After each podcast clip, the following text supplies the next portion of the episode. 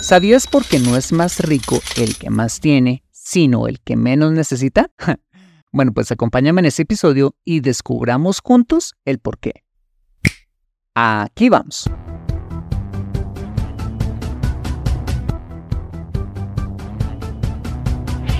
Bienvenido a Consejo Financiero, el podcast de finanzas personales donde aprenderás a manejar inteligentemente tu dinero, salir de deudas tomar buenas decisiones financieras y alcanzar una prosperidad sólida y duradera.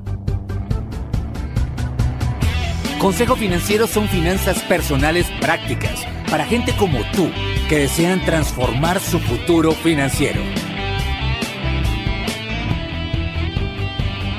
Bienvenido a bordo.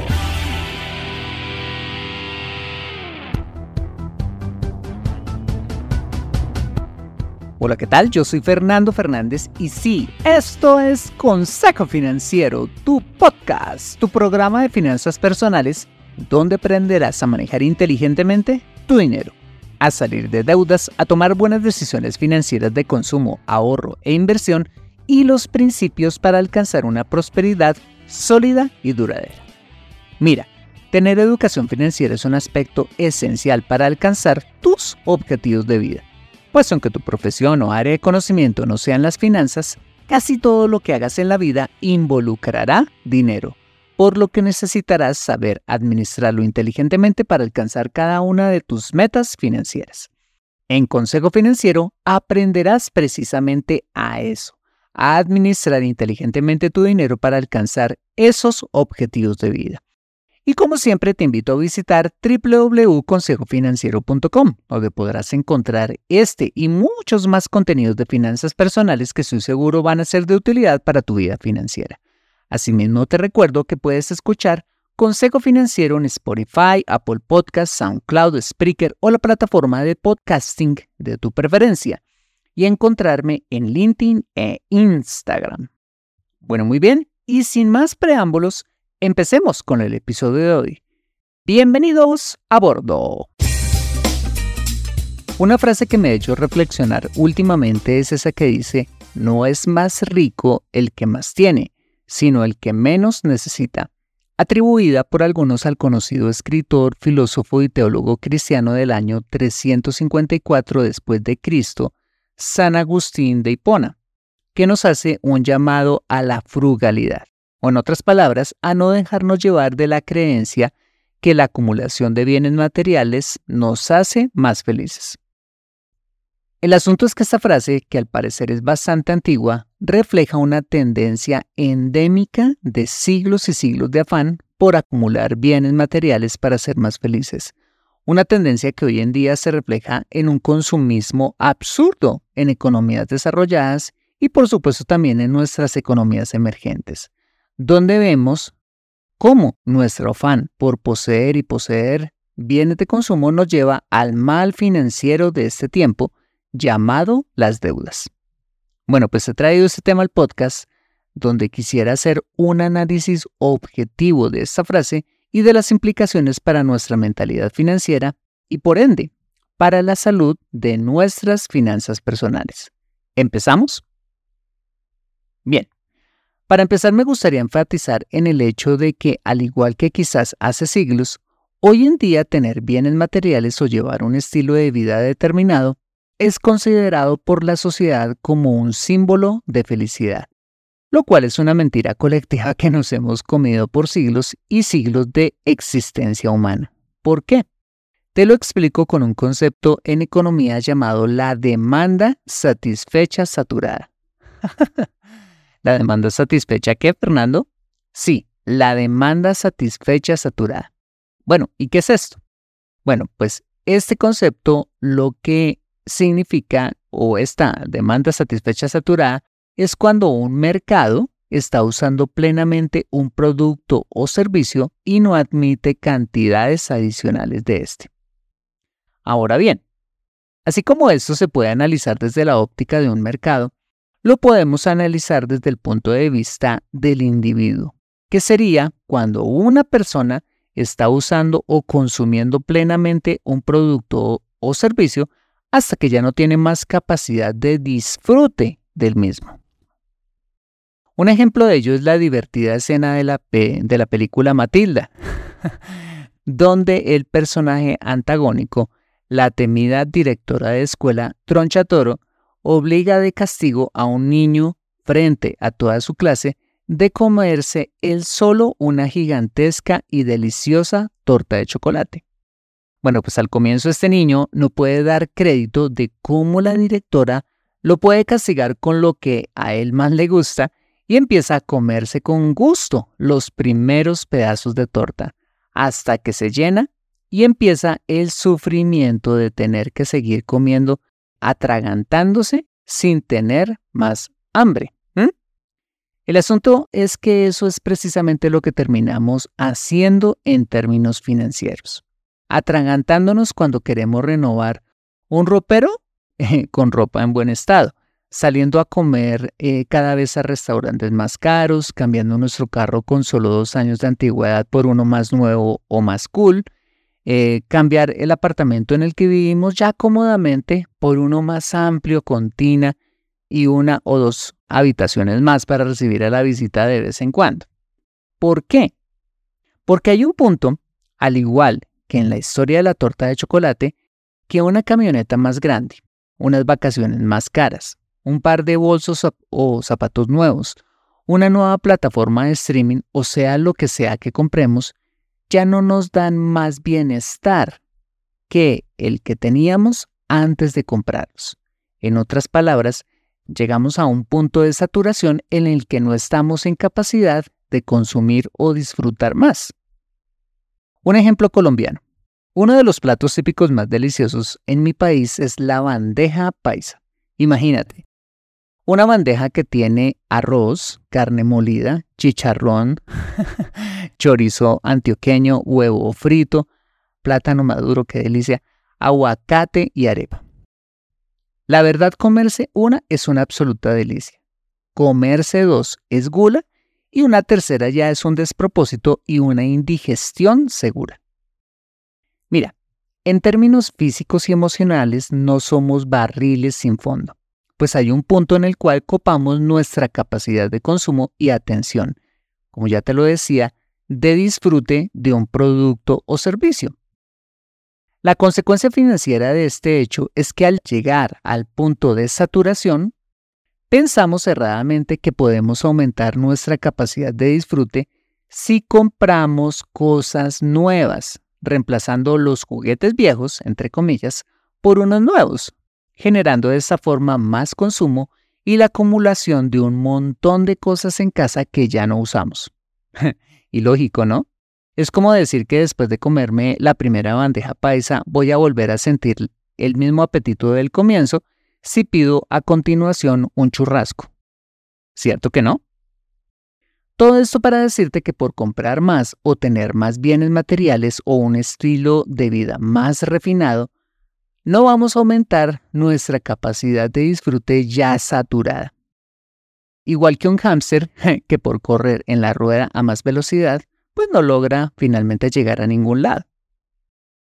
Y esto nos lleva a un segundo problema y es que nuestra frenética necesidad de gastar más o de tener más cosas nos lleva inevitable, uno, a las deudas y dos, a tener que trabajar el doble o el triple para pagarlas. Es paradójico, por ejemplo, tener una casa increíble con piscina, jacuzzi, chimenea, cancha de squash, un jardín espectacular en un gran vecindario, pero no disfrutarla porque tenemos que trabajar durísimo 20 o 30 años para pagarla. Una situación que dista mucho de lo que es realmente la felicidad. ¿Ahora entiendes mi punto? Hay una canción espectacular del cantante colombiano Santiago Benavides que habla de esto mismo, acerca de la verdadera felicidad en su canción La Casa de mis Sueños, cuya letra quiero leerte a continuación. Y dice, la casa de mis sueños cuesta 30 años de mi salario, algunas entradas extra y exceso en los horarios.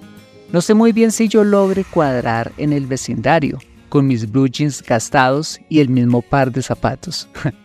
La casa de mis sueños tiene un control para la entrada con vigilantes armados y cerca electrificada. ¿Qué haré cuando no me crean que soy el dueño de casa por la barba de tres días y la guitarra colgada? La casa de mis sueños pide dejar los sueños a un lado, quitar tiempo a mi familia para dárselo a mi trabajo. Si el bienestar que deseo me quita el bien que ya tengo, la casa de mis sueños, yo ya no la quiero.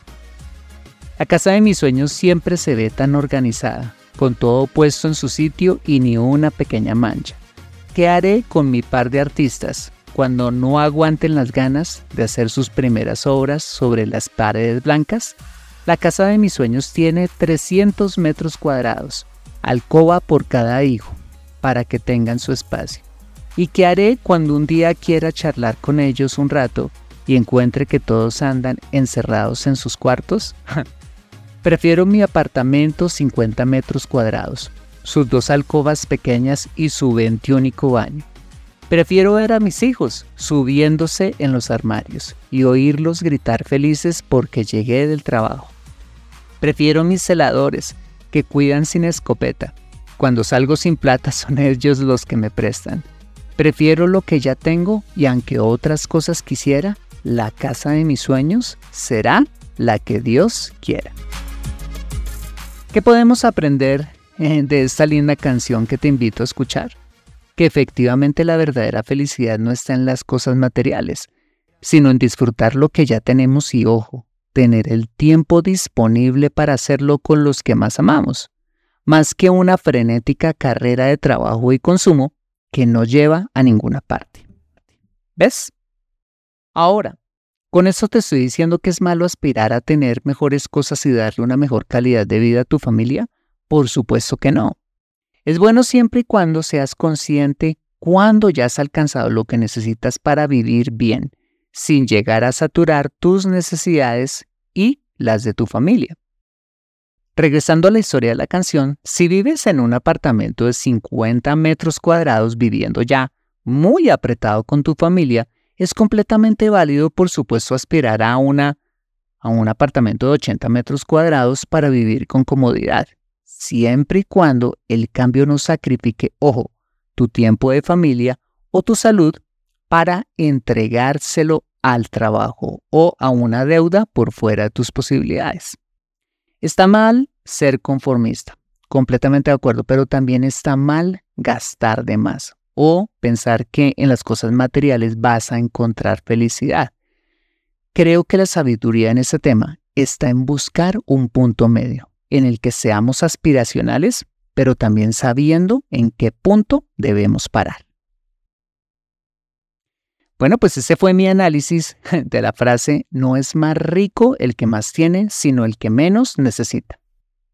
Un ejemplo de esta frase es lo que sucedió por cuenta de la pandemia y es que gracias al Internet, muchas personas que trabajaban antes de esta en las grandes ciudades se fueron a muchos pueblitos a trabajar remotamente, pasando de pagar costosos colegios privados, ruta para los niños, una niñera, un servicio de limpieza para hacer una casa gigante, gasolina para los carros y víveres costosos entre muchos otros gastos, pasaron a mudarse a un tranquilo y apacible pueblo donde no hay más posibilidad de consumir más allá de lo necesario, sin tener que soportar los embotellamientos, la inseguridad, el smog y muchas cosas más propias de la ciudad. Y además encontrando colegios para sus hijos sin tanto glamour, pero con un excelente nivel académico y a la mitad del costo.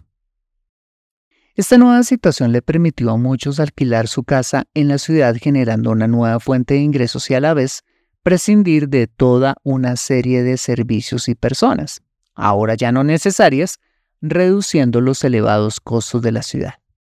Asimismo, esto le permitió a muchos trabajar sin la dependencia del carro y en un ambiente más saludable y feliz para sus hijos, y en algunos casos dejar de trabajar para poder disfrutar más de la familia y de la naturaleza.